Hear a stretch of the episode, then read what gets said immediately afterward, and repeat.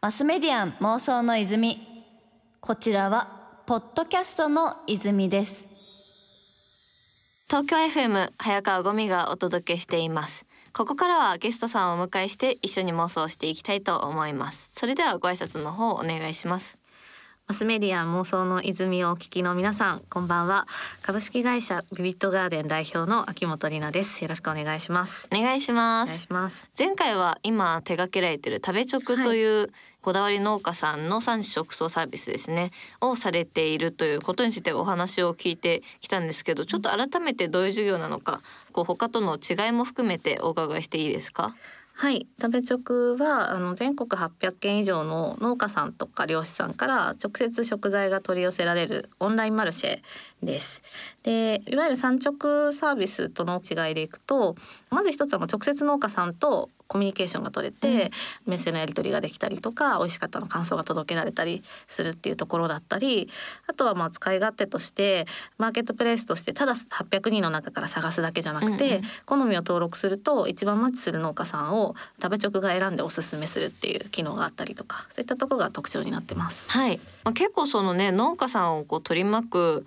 課題というかどうしてもその食材って基本的にはねこう安定して手元に届くのが重要だからこそ、うん割とこう、まあ、ある意味変化が起きづらいみたいなとこもあってねこう新しい選択肢として食べ直があるのかなっていうのは本当に先週聞いてて感じる部分でした。であの今週はよりちょっとフランクにですねあのいろいろなワードから未来へのヒントの泉を沸かしていきたいと思ってます。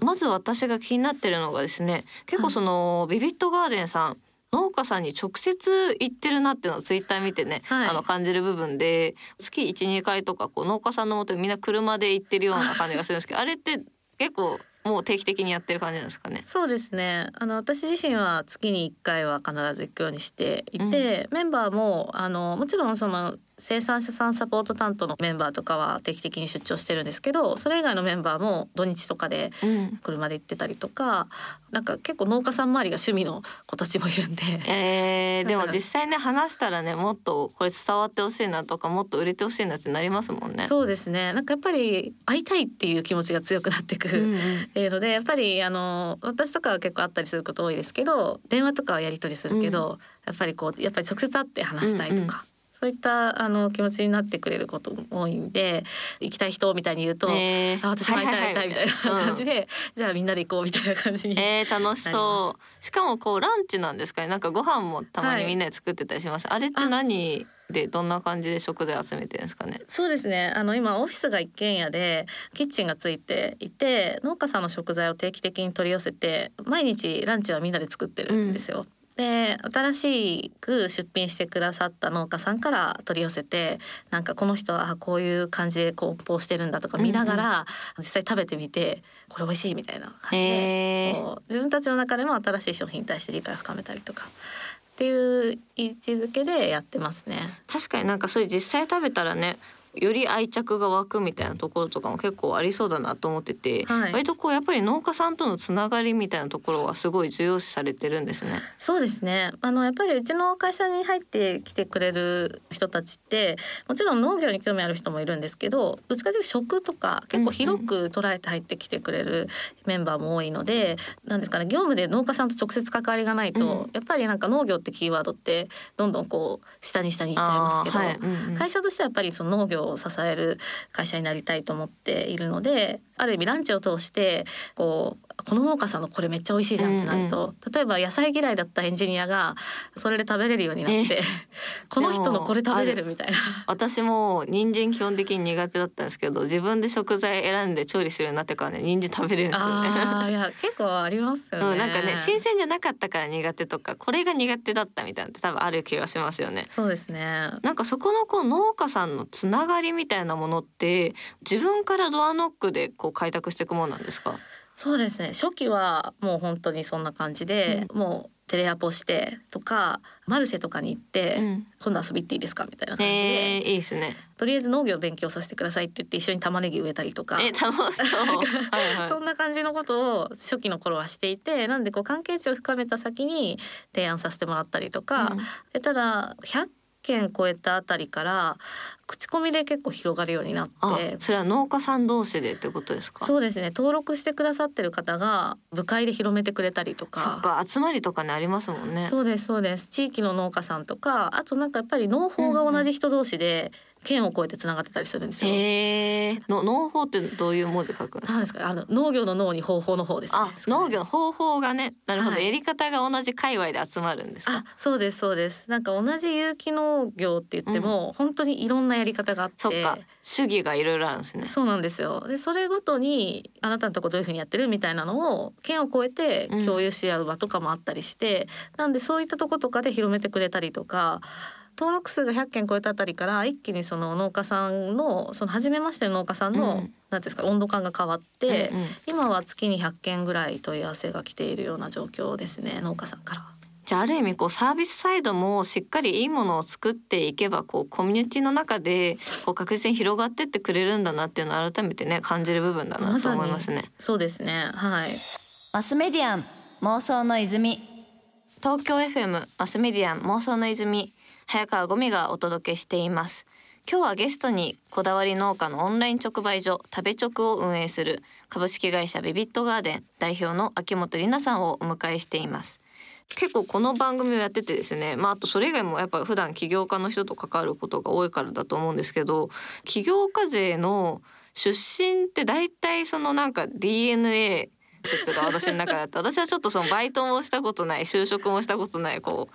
アウトローアウトローというかその端の端にいる民なんでちょっといいなと思うんですけどなんですかね？そういうふ風土があるんですかね？どうなんですかね？結構こう私が入った時の DNA ってあんまり起業って感じじゃなかったんですけど、なんか風土で言うとなんか死ぬ気でやればなんとかなるっていうのがこう身につく感じなんですなるほど。やりきるぞ感というか。そうですね。あと未知な領域に対しての恐怖心が結構なくなるというか、仕事の振り方が基本成功確率50%ぐらいのうんうん。ことをどんどんどんどん振られるので、やったことないことをどんどんやらされるので。あーそっか。そのできないかもしれないとかそれでストップがかかることがあんまないのかもしれないですね。そうですねでも良くも悪くもですけどこう手取り足取り教えてくれるとかって感じじゃないので、それこそ私も新卒で配属された後にいきなりじゃあ営業行ってきてみたいな感じになるんですけど、営業のノウハウとかも全然知らない中でいきなり行くみたいな。えーでどうしようみたいな感じです。そういう時にこう自分で必死に調べてでなんとか頑張る。みたいな、うん。なんかそういうのを繰り返しやってるとなんかこう企業も結局もう未知の領域で。えそうですね。これやっとけばいいとかないですからね。ないですよね。でもみんなその経営者も起業するのって誰もが1回目は初めてなんで、もう赤ちゃんですよ全員ね。みんな赤じゃないですよね。だからどんなに経験あってもやっぱそこって最初って本当にゼロスタートなんですけどそこに対しての恐怖心がなくなるっていうのは一つあるのかなと思ってます、で私自身も多分そこなかったら起業って選択肢が入ってなかったなと思ってて、DNA で3年半やっていく中でとりあえずなんかや知らないとかできないかもって思ったこともやったらなんとかなるじゃんみたいな感じの成功体験が結構あったんで、起業の選択肢がパッと出た時も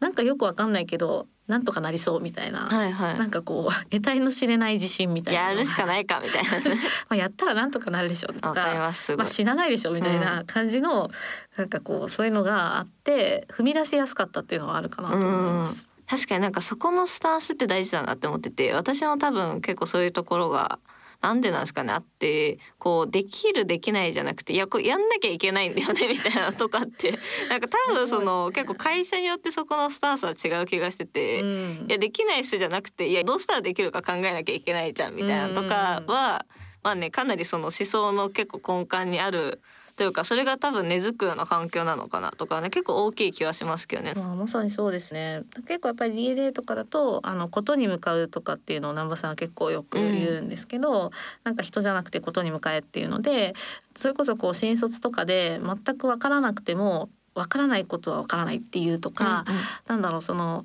この場発言しちゃダメかなとかそういうあ忖度をするなみたいちょっと格好つけるなみたいな感じとかにも近いかもしれないですねな。。そうですねなのでこうとにかくことに向かって例えばこうした方がいいって言われた相手が上司だったとして、その人がめちゃくちゃ経験豊富でも、うん。自分が違うと思ったらもうどんどん噛みついていくべきだしっていう、そうかそのことファーストで考えたらそれってファーストではないですよねみたいな場合とかに人で忖度するんじゃなくてことを考えていっていくみたいなことなんですかね。あそうですそうです。なんでこう誰に言われたかじゃなくて何を言ってるかを見極めて、言われたことに対してそれって本当なのかなっていうのをとにかく考え続けろみたいな感じのことをずっと新卒の時から言われて、でなんかすごい染みそれは染みついてるんですけどなんか結局それってすごい本質だなと思ってて、まず経営者になって最近さらにそこの深さを最近なんか思い知ってるんですけど、いやわかります。なんかこうその難しさもありますしでもなんかそういうのがこう文化としてあるからこそ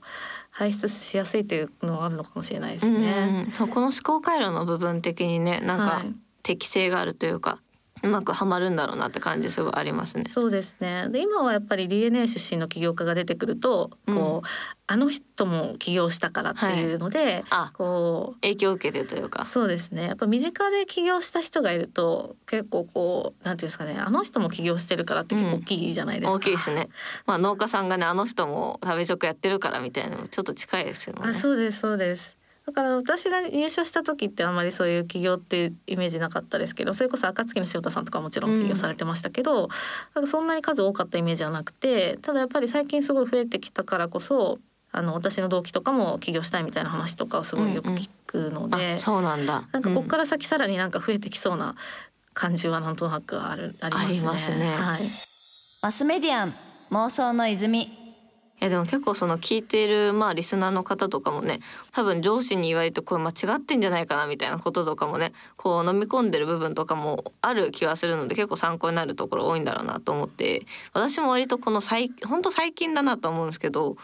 とはいえ自分も結構思考停止してたなみたいな部分がやっぱあってなんかこれ違和感感じるなとか思っても、うんでもこの人が言ってるしとかなんかこの人の言うこと聞いておけば大丈夫だろうみたいな部分ってちょっとあったなと思いつつやっぱね間違ってる時間違ってますね。うんいや違 そうです和感ある時ねと。かね。でも最近その私もなんかまた考えが変わったのが、うん当時って私1年目2年目3年目とかでまだまだやっぱり若かったんで、どちらかというと思ったこと言ってればよかったんですよね、はいはい。それは違うと思いますとかめっちゃ言ってたんですけど。直感とか実際にこう感じるみたいなところでってことですか？ですね。でもこうその本当にことだけを考えて言われたことが正しいか正しくないかみたいなんでうんうん。結構本当正論をどんどん言ってたんですよ。はいはいはい。ででもそれって上司からしたらまあ部下から言われてるんでちゃんと合ってること言えば、まあ、確かにそうだねみたいになってうんうん。すり合うし、いやそうじゃなくてこうって言われて納得したらあそうなんだってなるっていう感じだったんですけど、あの社長になってみて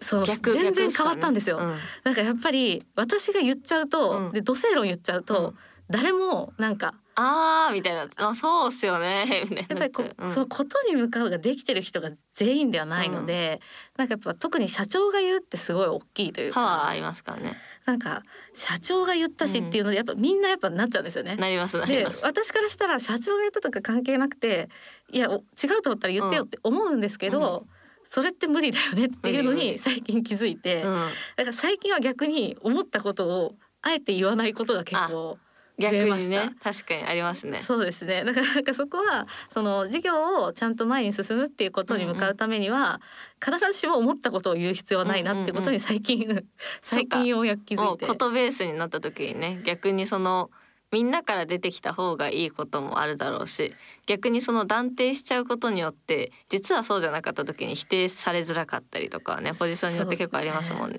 私が先に意見を言っちゃうとみんなが秋元さんはこうらしいってこううん。前提が入っちゃうんで、うんうんうん。やっぱりそのみんながことに向かいづらくなるので、みんながことに向かうためには私が、うん。あのまず何も言わないっていうのが実は一番ことに向かってるとか なんか最近。私わかんないふりする時あります。わかんないんだけどさみたいな。いや大事ですよね。なんかそうそこはなんか今まではある意味 DNA でそうマネージャーとかをやらずに起業したっていうのもあって、なんかこう絶対に上司がいて、うん自分の下にこう部下がいるみたいな状況になってなかったんでそこはなんかこう今更ながらって感じですけど、発見あ今の更ながらです。いやでもあの頃の上司のしたことも確かにあってたなとかね後から気づくこともありますからね。そうですねなんかあんまり可愛くない部下だったなと思って やる気がします。実際あの辞めてからも本当に DNA の人にばっかりお世話になって。あそうなんですね。それは事業の相談とかでって感じなんですかね。ですね。あのー初期の頃はそれこそそうですね。DNA の時にお世話になってた人とかに起業どうやるのかみたいなのを聞いてたりとかもそうですし、本当に今とかはそうですね。気づいたらめちゃくちゃ DNA の人はい。が Slack にめっちゃいる。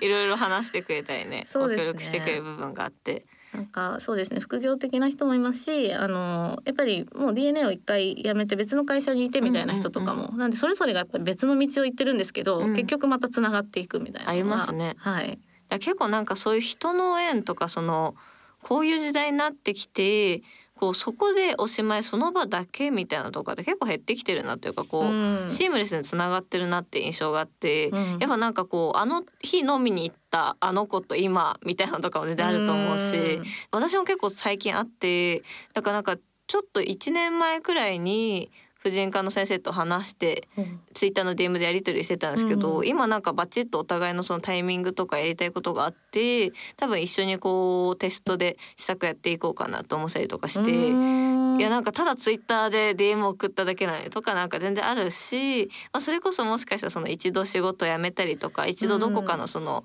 部署で会った人、まあ、それこそ私はゴールデン街で一度会った不動産屋の人と今うん。別のデベロッパーに入ってなんかそこのその事業でたまたま会ったりとかなんか意外に分かんないなっていうのは本当にね思いますね。本当わかんないです、あの時のみたいな。あー確かに。私もが学生時代にバイトしてたスターバックスでバイト。してたんですけど、うん。うんそのお客さんとか、うん、お客さんはやばいね。常連さんはいが たまたま街で会って「ああれ?」みたいな。なって立ち話で今何やってるのって言って農業のって言ったら、あの知り合いにすごいいい農家さんいる会社行こうって言って、本当にすごい、うん。あのなんていうんですかねその業界だと超有名な農家さんに引き合わせてくれたりとか。それすごいですね。それ本当企業初期で本当まだ会社建てて数ヶ月とか。いや結構ありがたいですもんねそうですね。だから本当何がつながるかわかんないなってういうのはん。マスメディアン妄想の泉